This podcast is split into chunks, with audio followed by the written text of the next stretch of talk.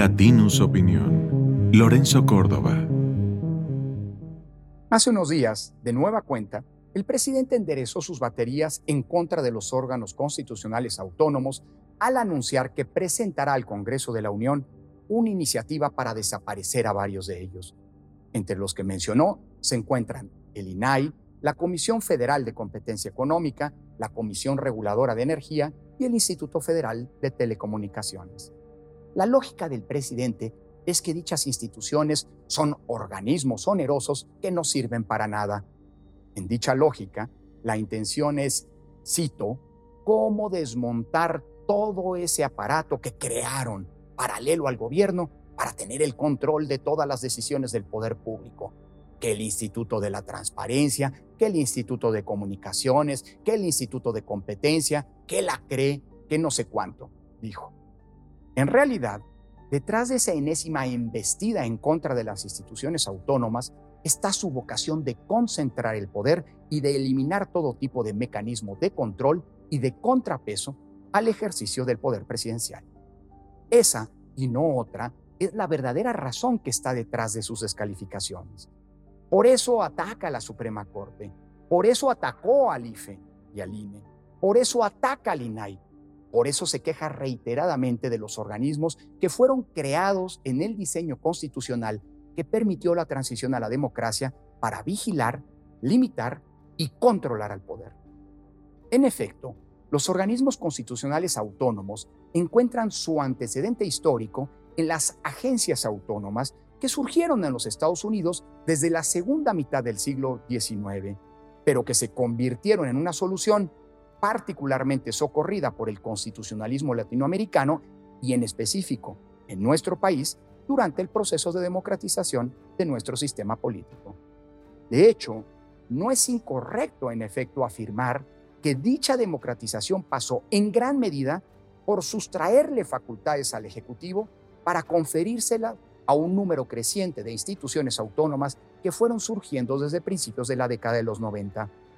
De hecho, todos esos organismos, todos sin excepción, cumplen funciones que originalmente estaban en manos del gobierno y que distinguieron, por cierto, al régimen autoritario que se consolidó a cabo de la revolución y que hacía del presidente el vértice y el eje articulador de todo nuestro sistema político. De ese modo, originalmente, la función original era responsabilidad de la Secretaría de Gobernación, no del IFE y luego del INE. La función de definir la política monetaria antes la conducía la Secretaría de Hacienda, no el Banco de México. Las garantías antimonopólicas establecidas en la Constitución antes eran responsabilidad de la Secretaría de Economía o de sus antecesores, no de la Comisión Federal de Competencia Económica. Las concesiones a los medios de comunicación y la supervisión y regulación de su actuación estaban a cargo de la Secretaría de Comunicaciones y Transportes, no del IFETEL y la protección no jurisdiccional de los derechos humanos nació con la CNDH en 1999, pero en un principio se trataba de un organismo desconcentrado de la Secretaría de Gobernación y fue hasta una década después, en 1999, cuando se convirtió en un organismo constitucional autónomo. Finalmente, la supervisión de las obligaciones de transparencia y la garantía al derecho a la información encomendadas al INAI son conquistas democráticas muy recientes, de hace apenas unos 20 años, que eran, por cierto, impensables en la época del régimen autoritario que dejamos atrás.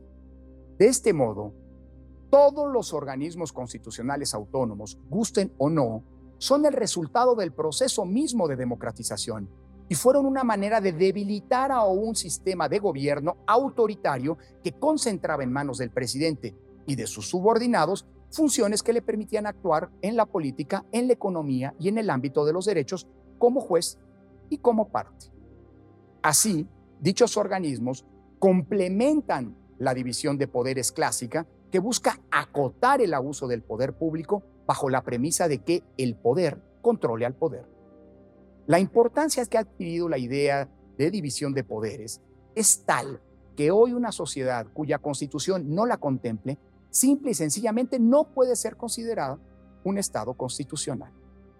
Por eso, la postura del presidente en relación con los órganos autónomos es regresiva y autoritaria, porque pretende que, habiendo sido elegido por una mayoría incontestable de votos y contando su partido con la mayoría también en ambas cámaras, puede hacer lo que quiera, olvidando que una democracia constitucional no significa que la mayoría sea la que decide, sino que sus decisiones están acotadas y limitadas tanto por los principios, reglas y prohibiciones constitucionales como por la actuación de los órganos de garantía que la misma Constitución establece.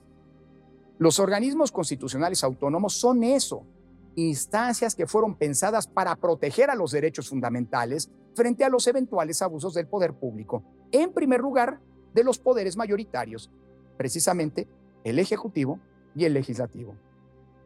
Dice el presidente que todas las funciones que realizan los órganos autónomos las puede realizar el gobierno. Es cierto, de hecho, como lo acabo de mencionar, originalmente así ocurría, solo que eso pasaba en la época de un régimen autoritario que afortunadamente dejamos atrás cuando decidimos como sociedad volvernos una democracia.